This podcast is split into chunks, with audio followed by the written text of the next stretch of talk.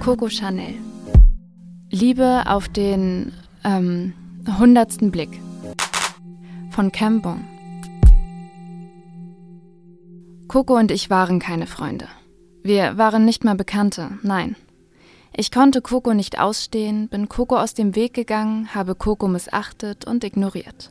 Coco war das Parfuma non grata. Ich nutze und trage Parfüme seit ich 14 bin. Der erste Duft, den ich je besaß, war Hypnose von Lancôme. Ein süßer Duft der 2000er und zu ihm gesellten sich noch einige moderne Mainstream Gucci by Guccis, Aliens und Hypnotic Poisons. In meinen Teenagerjahren bis hin zu meinen frühen Zwanzigern war ich die klassische Ich trag was in ist Tussi. Oft und gerne schnupperte ich mich im Douglas durch die Regale. Auch bei Chanel. Dort gab es aber nicht viel, was mir gefiel. Zu altmodisch, zu omahaft. Chance und Coco Mademoiselle gingen noch. Aber der Rest? Oma. Irgendwann, vielleicht mit 17 oder 18, begegnete ich Coco. Eine Verkäuferin sprühte ihn mir auf einen Teststreifen, ich roch daran und brüllte: Oh, bah, wer kauft denn sowas? Dieser Oma-Geruch brannte sich mir so negativ ins Mark, dass ich schon, nur wenn ich die Flasche sah, fluchte und schimpfte. Bis vor kurzem. Nun bin ich 27 und bewege mich auf die 30 zu. Wieso auch immer, aber mein Duftgeschmack hat sich seither drastisch verändert. Der jahrelange Missbrauch von Mainstream-Zucker- und Vanillebomben hat in mir einen Wandel verursacht. Ich wurde zur Frau. Jawohl, ich bin gereift. Heutzutage schätze ich die Komplexität und die moralischen Werte eines Klassikers. Düfte wie Joy von Jean Patou und Temps de Neige befinden sich nun in meiner Sammlung. Encre Noir Pourel, Fate von Amouche, Coromandel und Jersey, all die Oma-Düfte, über die ich lästerte, sind nun meine täglichen Begleiter. Der Duft einer Lady sagt viel über sie aus. Damals war mir wichtig, dass anderen mein Duft gefällt. Heute jedoch trage ich, was mir gefällt. Für jeden Tag und jede Stimmung habe ich den passenden Duft. Aber nun wieder zurück zu Coco und weshalb ausgerechnet ich ihm einen Kommentar widme. Letztes Jahr sah ich bei meiner Lieblings-YouTube-Vloggerin in einem Roomtour-Video eine Flasche Coco stehen. Sie erzählte, der Duft erinnert sie an ihre Kindheit und sie liebte ihn. Ja, schön für sie, dachte ich mir. Es erregte mich, aber die Erinnerung an Coco war eingebrannt in mir wie der scharlachrote Buchstabe. Naja, dann wieder eine andere YouTuberin. Jamie Jua.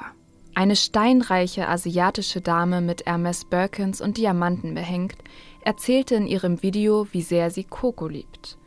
Und dass es für sie der Duft ihrer Jugend ist. Also das kann doch nicht wahr sein, dachte ich mir. Diese Frau hat Zugang zu den exklusivsten Düften der Welt und bei der steht Coco? Beruflich bedingt reise ich viel und war ständig auf Flughäfen unterwegs und wie jeder gute Junkie liebte ich es, mich im Duty Free einzudieseln. Erst wenn das gesamte Flugzeug keuchte und hustete, war ich zufrieden. So geschah es dann in Zürich, dass ich mir auf Rat der YouTuberinnen Coco Eau de Toilette auf die Hand sprühte. Hm, ja, okay, es riecht ja echt gut irgendwie. Hab mich aber nicht getraut, es komplett auf mich zu sprühen. Erstmal nur die Hand. Ich ertappte mich dann den gesamten Flug und die Taxifahrt ins Hotel dabei, wie ich an meiner Hand roch und mir der Duft gefiel. Das Spiel mit dem Sprühen und Riechen ging dann wochenlang. Es gefiel mir von Mal zu Mal mehr. Irgendwann sprühte ich es auch auf mich drauf und ich wechselte da zwischen Eau de Toilette und Eau de Parfum. Am Ende gefiel mir das Eau de Toilette besser. Ich weiß nicht weshalb, aber die Leichtigkeit des Eau de Toilettes brachte für mich die Akkorde und Nuancen viel vorteilhafter zur Geltung als das eher mächtige Eau de Parfum. Aber das ist ja Geschmackssache.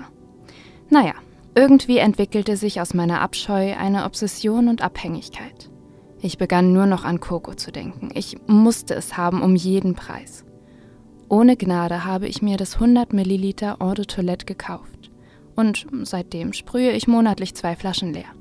Das Coco Eau de Toilette von Chanel ist für mich der ultimative Duft für jeden Anlass. Coco ist elegant und sauber, feminin und verführerisch. Zu Beginn ist Coco sehr blumig. Ich rieche die klassischen Rosen und den Hauch von Iris. etwas süßlich und seifig, aber angenehm, sauber, ein bisschen wie frische Wäsche. Es vergeht etwas Zeit, bis dann der Weihrauch zum Vorschein kommt und Coco seine erotische Seite zeigt. Gemischt mit Patchouli verwandelt sich der erst seifige Coco in einen orientalischen Aphrodisiak und beeindruckt durch Wärme und Komplexität. Coco ist mein neuer Signature-Duft und ich fühle mich selbstbewusst, elegant, sauber und feminin. Ein Klassiker, der die Eleganz der Trägerin zum Vorschein bringt. Und glaubt mir, nichts ist sexier als Eleganz. Ich persönlich empfinde das Eau de Toilette für mein Alter als passender. Die Leichtigkeit wirkt an mir harmonischer und zeitlos.